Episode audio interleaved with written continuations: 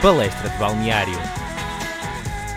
Olá, sejam bem-vindos ao Palestra de Balneário número 55 e hoje vamos falar sobre a jornada 33, uma jornada que teve a atribuição do título ao Futebol Clube do Porto após o um empate entre o Sporting e o Benfica a zeros e também teve aqui muitas decisões já nesta tabela. Vamos também falar um pouco do fim do fim, uh, mas já agora nos lugares europeus, nesse nós fizemos um programa sobre o, o derby entre as equipas de Lisboa e surgiu a questão de quem é que se apura para, para as competições europeias. Portanto, Caetano, esclarece-nos.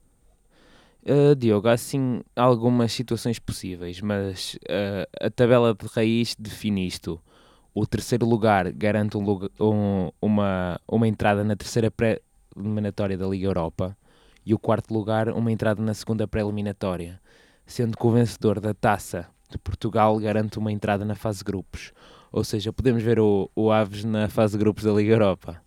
Se o Sporting ganhar a taça de Portugal e ficar abaixo do segundo lugar, entra na fase grupos da Liga Europa. Se ficar no segundo lugar, entra na terceira pré-eliminatória da Liga dos Campeões e, o, esse, essa entrada na fase grupos é atribuída ao terceiro classificado, sendo que o quinto, o Rio Ave, garante a entrada na segunda pré-eliminatória. Portanto, estas contas da Europa ainda estão muito em aberto e irão depender claramente do vencedor da taça. Sim, uh, mas pelo menos o Rio Ave já garantiu, tem 4 pontos de diferença para o 6 classificado, portanto, nessa eventualidade, o Rio Ave vai à, à Europa. Uh, também uh, falando um pouco do fim da tabela, temos desde o 14 classificado até o 18, quatro equipas aqui em discussão, mais também incluindo aqui o Moreirense, uh, portanto são 5, se bem que o Moreirense tem uh, bastante, tem 32 pontos para 29 de diferença da, da linha d'água e há apenas uma combinação em 81 uh, possíveis do Moreirense descer, é, corresponde a uma probabilidade de 1,23 em, em 100 uh, e, e é, fica complicado uh, não, não descer, digamos assim. Uh, queres explicar também essas, essas contas? Se bem que são muitas, mas... São muitas, mas depende essencialmente dos confrontos diretos e do facto do Estoril jogar com o Feirense agora na última jornada. Porque admitindo que o, que o Estoril vence o Feirense, que é eh, das combinações mais perigosas assim para o, para o Feirense. Tanto o Feirense como o Estoril tinham que ficar abaixo do Moreirense, ou seja, o Moreirense aí já não descia. Uh, portanto, tinha que ser uma conjugação ideal de resultados, um alinhamento dos planetas para o Moreirense descer. Mas o Moreirense tem uma garantia: se descer, leva ao Estoril. Sim, porque o Moreirense tem vantagem pontual uh, e, e, vantagem uh, de, de golos, mas também tem, venceu 2 Mas terá uma deslocação difícil? É, vai jogar na luz. Sim, tudo pode acontecer. Uh, também uh, na próxima jornada temos jogos como Portimonense Passos de Ferreira e Rio Ave Braga, mas também vamos, vamos analisar os jogos desta jornada, que, que é o que nos trouxe aqui, e começamos pela, pela ordem cronológica. O Braga, que empatou 1 a 1 com o Boa Vista. Uh, Caetano, Uh, Queres-me explicar o que é que se passou na cabeça de, de Diego Souza, digamos assim? É a figura maior desta partida, é por mais razões? É a figura maior desta partida pelo desperdício. Começou escandalosamente aos 11 minutos com uma bola que é impossível falhar. A, a bola não ressalta, não percebi. Ele consegue mandar uma bola um metro e meio, dois metros da baliza por cima e um passe rasteiro, um passe perfeito, mesmo para o pé direito dele Portanto, fica aqui por explicar o que é que aconteceu naquele momento a Diego Souza. E, e, e depois também no fim, a falhar o penalti aos 95 minutos, quando a partida está 1 a 1. Sim, acho que o Diego Souza passou de ser aquele herói do banco a ser o vilão titular. Diego Souza parece que cimentou aqui o seu lugar como um homem que tem que sair do banco e não começar, começar de início. Quanto ao resto do jogo, acho que o Boa Vista, depois daquela oportunidade falhada de Diego Souza, começou a crescer e, e chega ao golo numa, numa boa recuperação, coloca rapidamente a bola na frente e aproveita aquelas, aquelas descompensações da, da defesa do Braga, porque o Braga ataca com muitos e tem tendência a subir os alas, portanto aproveitou ali aquele momento de distração. Depois de, da expulsão do, do Yusufa, ah, temos um, um Festival de Oportunidades do Braga, que até é de longe rematou. Não costuma ser assim aquela imagem de marca, eles parece que querem sempre ter a bola junto, junto à área, mas desta vez tiveram que se esforçar e foi a solução de recurso perante uma muralha defensiva do Boa Vista. Sim, mesmo assim há, há algumas jogadas em que o Braga consegue picar a bola por trás da, da defesa do Boa Vista, algo que também tem feito em alguns jogos.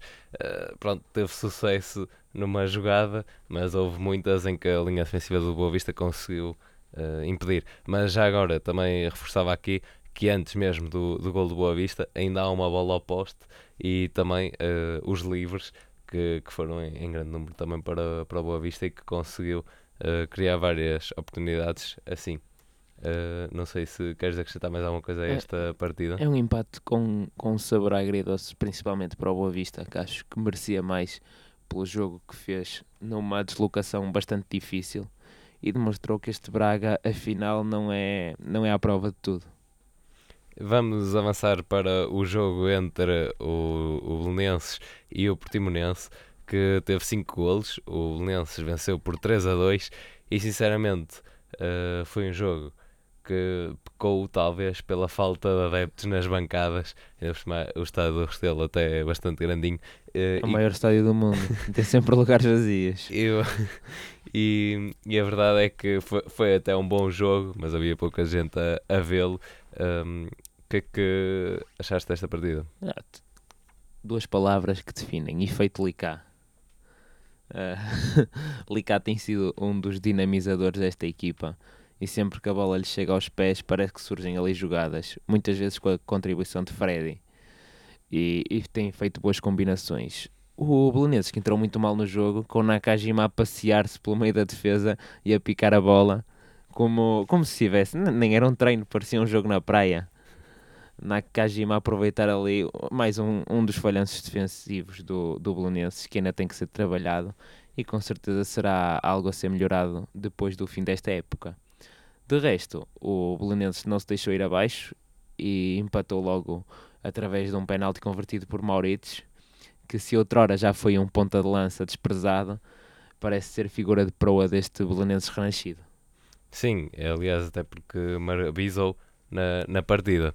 Uh, mas é, é isso, o Belenenses entrando mal, depois conseguiram mudar ali a meio a mentalidade e, e crescer. Acho que isso também uh, teve ali uma parte boa que aproveitaram, que foi o, o Portimonense deixou de ser tão rápido também na, nas saídas, se bem que uh, neste jogo há que elogiar muito o binómio Fabrício Nakajima, dado que Fabrício marca um golo e assiste Nakajima e, e, e, o japonês do outro lado faz o mesmo, um golo e assiste-o também. Além disso, também enviou uma bola à barra é, ou seja, as oportunidades também tiveram lá, concluíram aquilo que, que conseguiram, mas a verdade é que depois, no fim, quem levou os três pontos foi o, o Belenenses.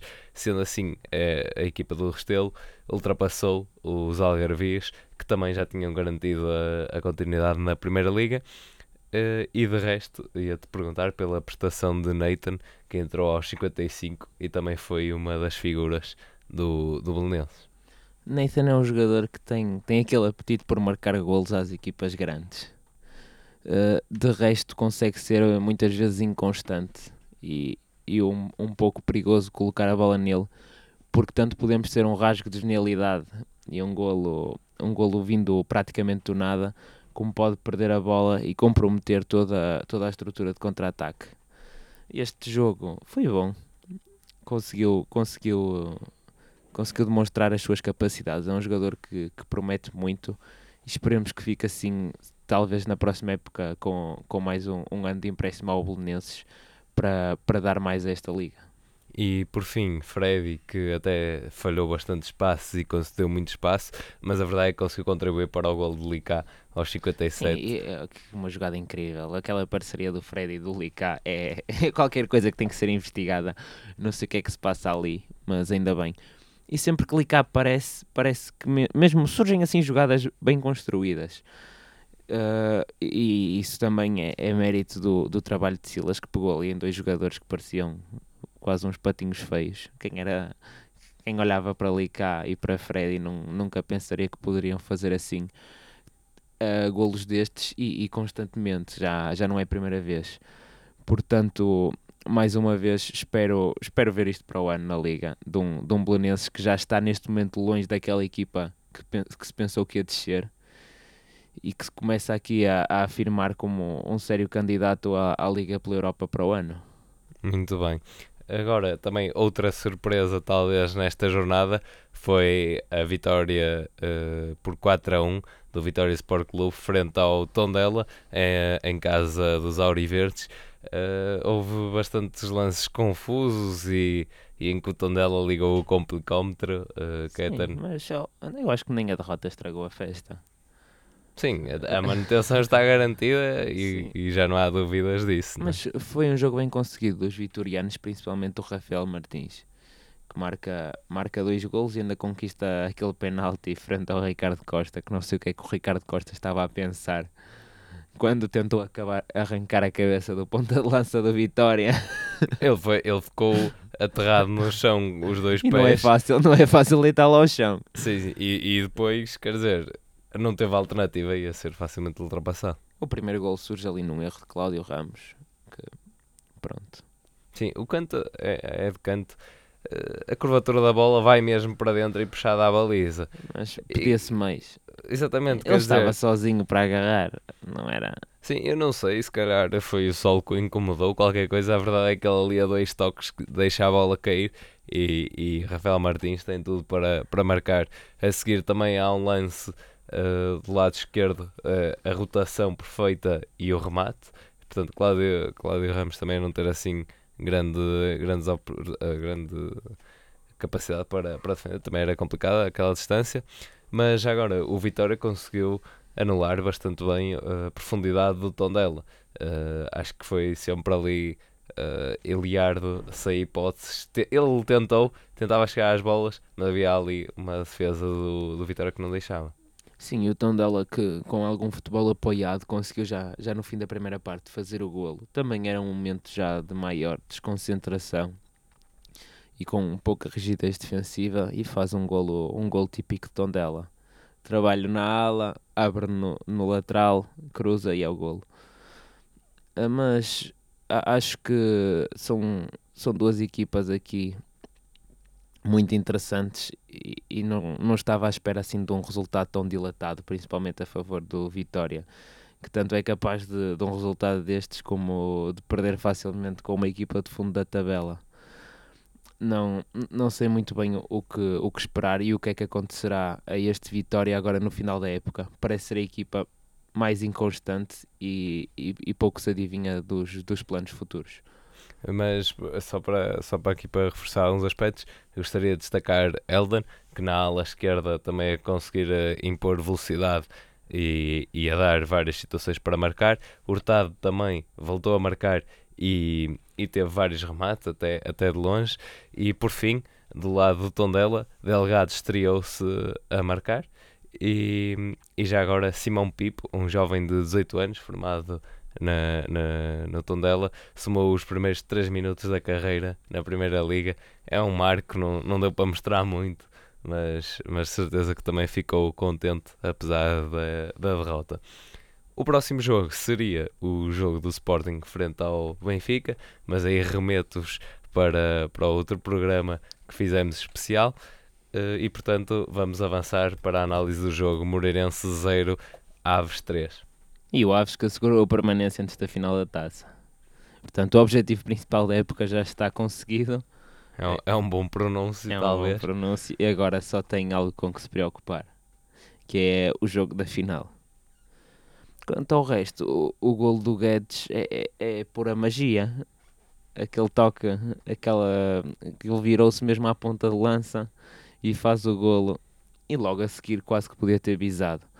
Acho que este Moreirense estava, tinha sempre a defesa muito descompensada. Faltava sempre alguém atrás para ajudar. E é, é mesmo assim que o, que o Ave chega ao segundo golo. O, o lateral esqueceu-se de acompanhar o lance e que é que se pode fazer. Claro, eh, eh, tornou tudo muito mais fácil. Mas sim, foi, penso que foi um bom jogo de, de Pong, também de Nilo Petrolina, com um golo e duas assistências, e sem dúvida um jogo, digamos assim, ingrato para Jonathan, que, que não pôde fazer também grande coisa no, nos golos do, do Aves. Não, e, e o Moreirense também só tem assim uma, uma grande oportunidade digna de nome, com um remate de Arsénio após uma confusão na área e que Fascini afasta com uma boa defesa. Mais uma do, do Guardião do Aves. E, e complica aqui muitas contas do Moreirense, esta derrota, que fica, se bem que ainda tem a vantagem, fica um pouco à mercê agora do que pode acontecer. Mas aquela é, é 1,23%, mas continua a ser aquele 1,23% que assusta. Sim, mas seria assim algo também quase inédito, diria eu. Acho que há muito mais probabilidades de, de descer o, mas, o passe. Mas Diogo, tendo em conta o jogo que vamos analisar a seguir, eu acho que nesta liga podes acreditar em tudo. Passamos agora para a análise do Estoril 2, Vitória Futebol Clube 1, em que o Estoril foi abençoado com golos uh, caídos do céu.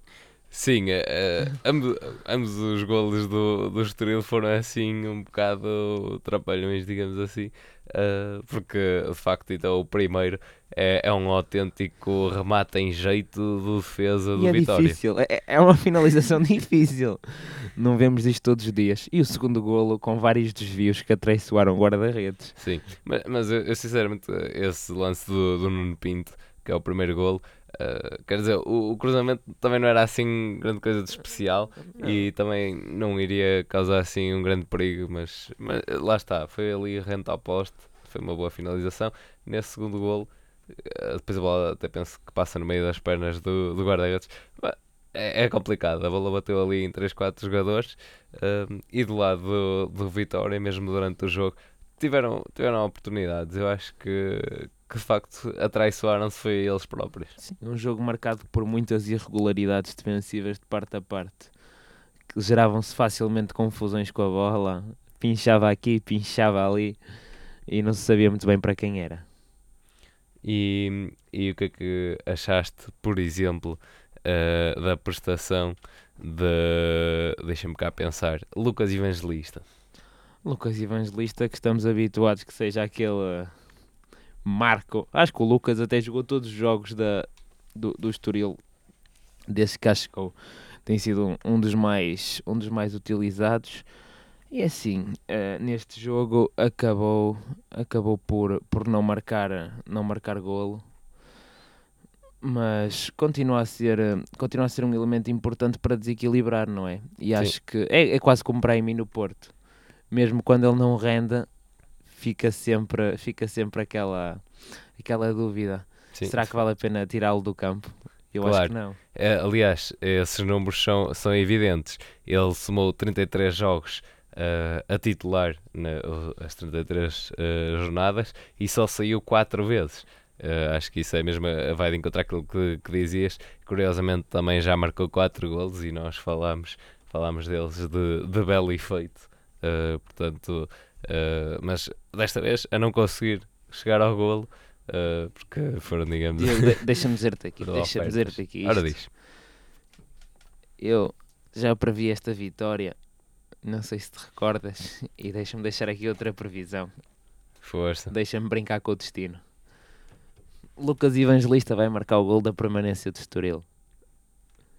Ok, fica aqui o teu recado. Ouviram aqui primeiro. Muito bem. E, e, do lado contrário do, do Setúbal, perguntava-te pela prestação de João Amaral. João Amaral, que tem sido associado ao Benfica. E João Amaral é basicamente o Lucas Evangelista do, do Setúbal. É, é um jogador que desequilibra muito, tem um, um bom trabalho de, de pés e acho que era um jogador que tinha, tinha uma, uma capacidade de combinar muito bem com, uh, com o Gonçalo Paciência. E quando o Gonçalo Paciência saiu, como ele descia muito para terrenos para terrenos mais baixos e permitia que o João Amaral subisse, perdeu alguma, alguma da magia do, do João Amaral e caiu mais peso sobre as costas dele. É por isso que nesta, nesta segunda metade da época não tem sido talvez tão produtivo como, como tinha sido, mas não deixa por isso ser mais uh, o elemento mais brilhante do, do Vitória. E agora vamos falar do jogo entre o Chaves e o Marítimo. Uh, Caetano, estavas à espera que este encontro ficasse 4 a 1 a favor do, das Transmontanas? Não, mas é, é mesmo daqueles jogos que ou era para um lado ou era para o outro.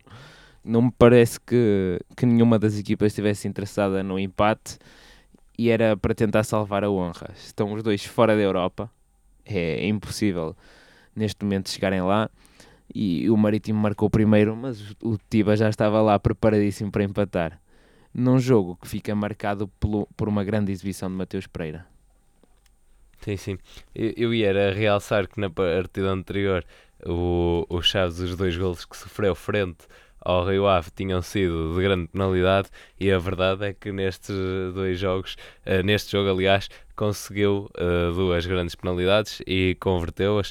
Uh, foi então Bressan e Mateus Pereira a conseguir. Mateus que ainda marcou um golo que não de penalti. Sim, e consegue a assistência para o gol de Tiba. Continua a ser o, o elemento o elemento mais equilibrador desta equipa do Chaves, que antes era coesa, mas parecia que lhe faltava ali aquele aquele jogador e não sei até que ponto é que se Mateus não, não tivesse começado logo no início da época a ter este nível de desempenho, não seria o Chaves a estar à espera do resultado da, da, Taça de Portugal para, para ir à Liga Europa. E, e neste jogo ainda, uh, penso que, que o Chaves Uh, massacrou-lhe também um pouco pelo lado da Tiba, o, o, lado esquerdo, e isso depois também fica evidente nos amarelos que, que surgiram na partida.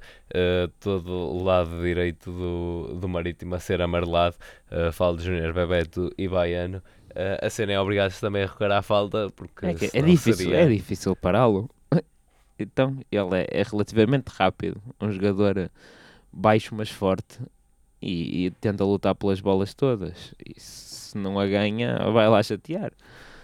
Até, até, ter a bola, até ter a bola nos seus pés. E portanto é, é natural ver, uh, ver tantos amarelos e tantas faltas naquele lado do campo.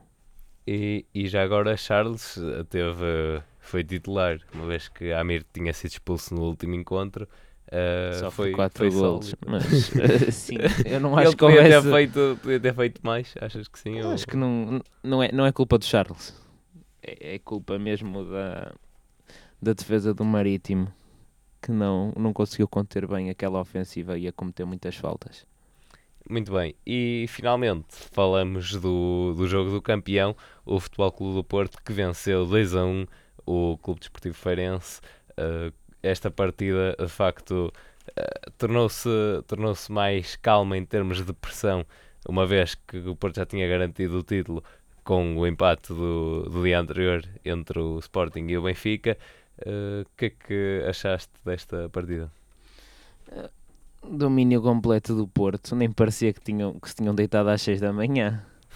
Tal era o, o nível de intensidade. O jogo começou com alguma distração até sim, alguma despreocupação, porque o resultado já não contava para nada, mas parece-me que só a vitória interessava e a certa altura notou-se isso.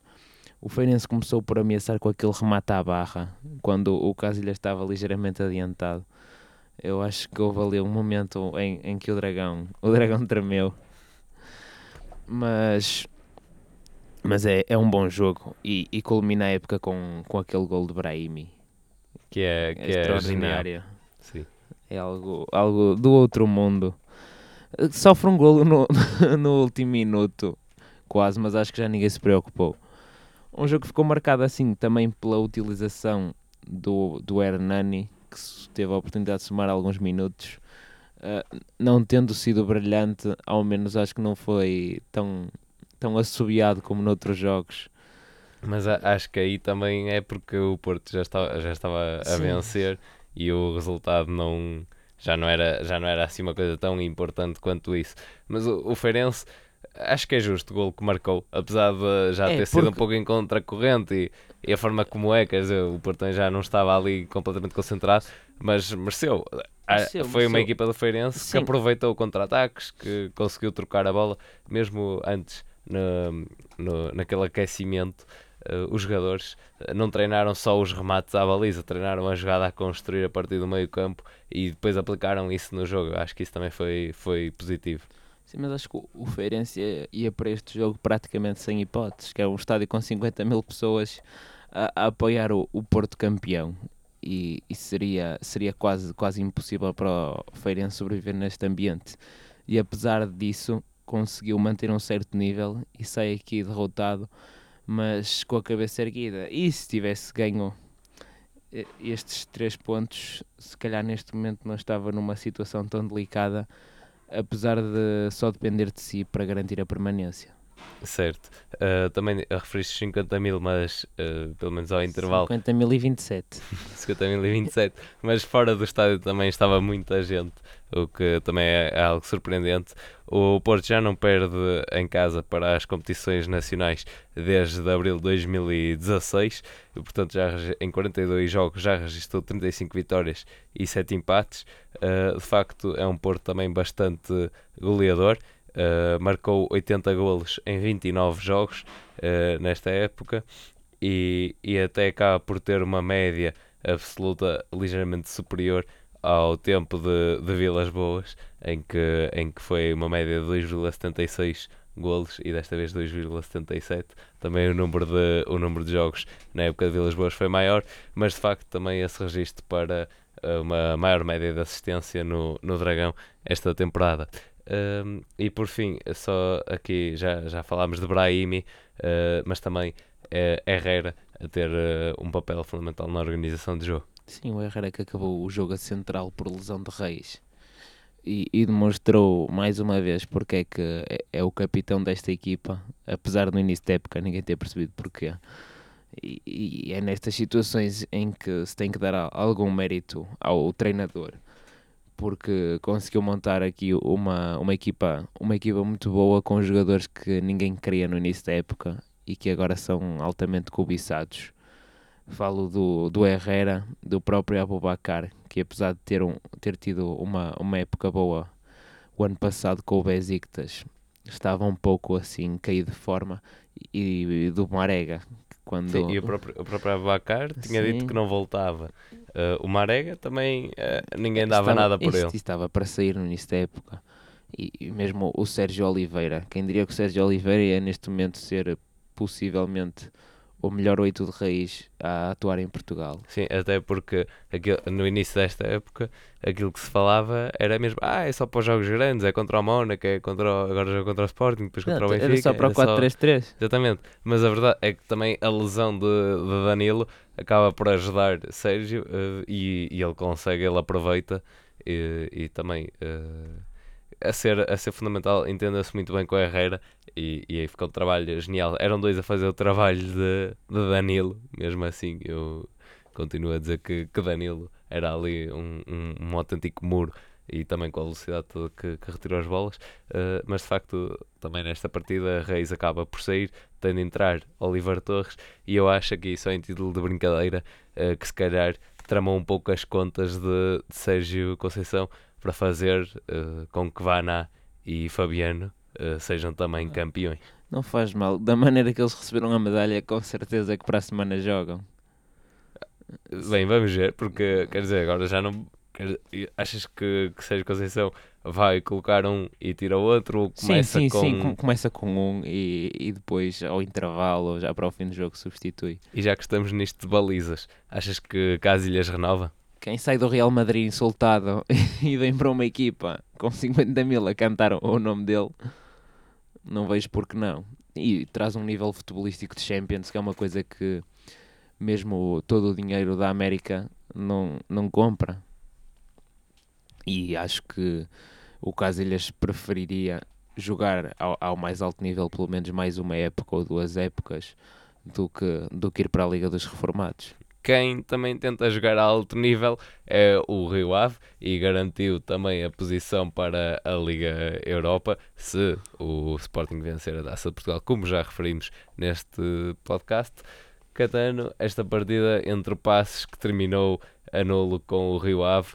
Uh, foi uma partida em que nenhuma queria perder, uh, mas talvez o Passos necessitasse mais de vencer. Sim, notavas que o Passos, quando tentava atacar e, e perdia a bola, rapidamente tinhas uma linha de cinco homens a, a tentar conter o Rio Ave. Acho que eram duas equipas que não, não queriam muito sofrer golo, porque o Rio Ave ficava mal perder este jogo, mesmo tendo garantido a Europa, e o Passos de Ferreira, se perdesse, ficava numa situação ainda pior. Neste momento está um ponto acima da linha d'água, se não estaria empatado com os dois últimos.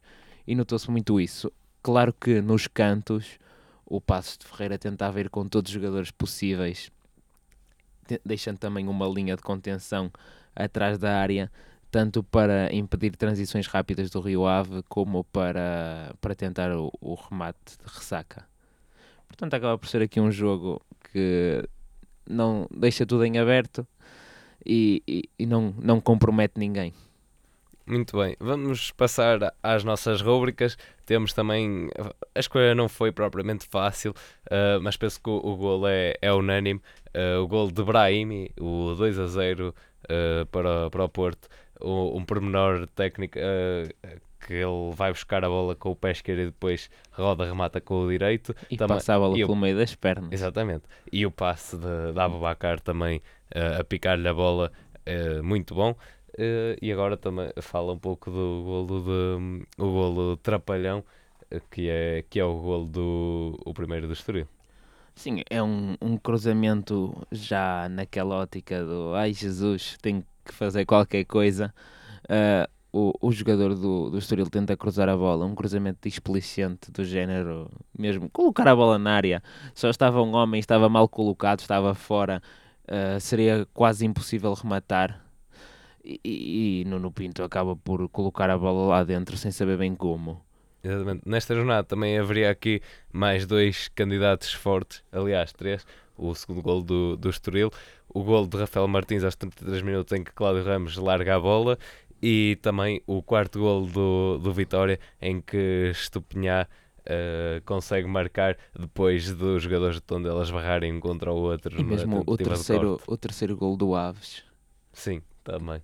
Portanto, aqui para gol trapalhão, se na semana passada não havia assim um que se destacasse, neste aqui havia vários candidatos. Para a melhor defesa, sem dúvida, há vários candidatos, mas todos pertencentes ao mesmo guardião. Falo das defesas do Patrício. Sim, aquela defesa do Rui Patrício, que desvia um remate quase gol do Rafa ao poste. Ele ficou parado no ar. Sim, atinge a bola e consegue evitar o gol uh, e também todas as outras defesas que fez na partida. E por fim, a equipa sensação da, da jornada. É, é o Vitória Sport Clube que marca aqui quatro golos numa, numa exibição estrondosa contra um tom dela que tinha estado ao mais alto nível nas últimas jornadas. Sim, e deixa-me aqui adiantar que nas últimas duas jornadas o prémio de equipa sensação foi, que nós atribuímos foi o Tondela e curiosamente agora o testemunho passa para a equipa que, que defrontou. Uh, mas também aqui uma palavra, uma menção honrosa para o Aves. E, e assim, vamos ter uma última jornada com muitas decisões, muita ação, esperemos nós, e claro, com aquilo que, que muitos adeptos do, do futebol também gostam, que é precisamente no, no, durante o jogo ver a tabela classificativa a mudar, e daí também vai um, um abraço para, para o nosso locutor Gonçalo Martins, que tantas vezes referiu esse facto de querer ver a tabela a mudar e isso sim vai se concretizar. Uh, e portanto, qual é assim a tua grande expectativa, a maior surpresa talvez para a próxima jornada? O Estoril garantir a permanência. Muito bem, tá. como aqui foi dito, quem é que vai marcar o golo do, do Estoril? Lucas Evangelista. Está dito da nossa parte é tudo. Continuem a ouvir em Engenharia Rádio. Este foi o Palestra do Balneário.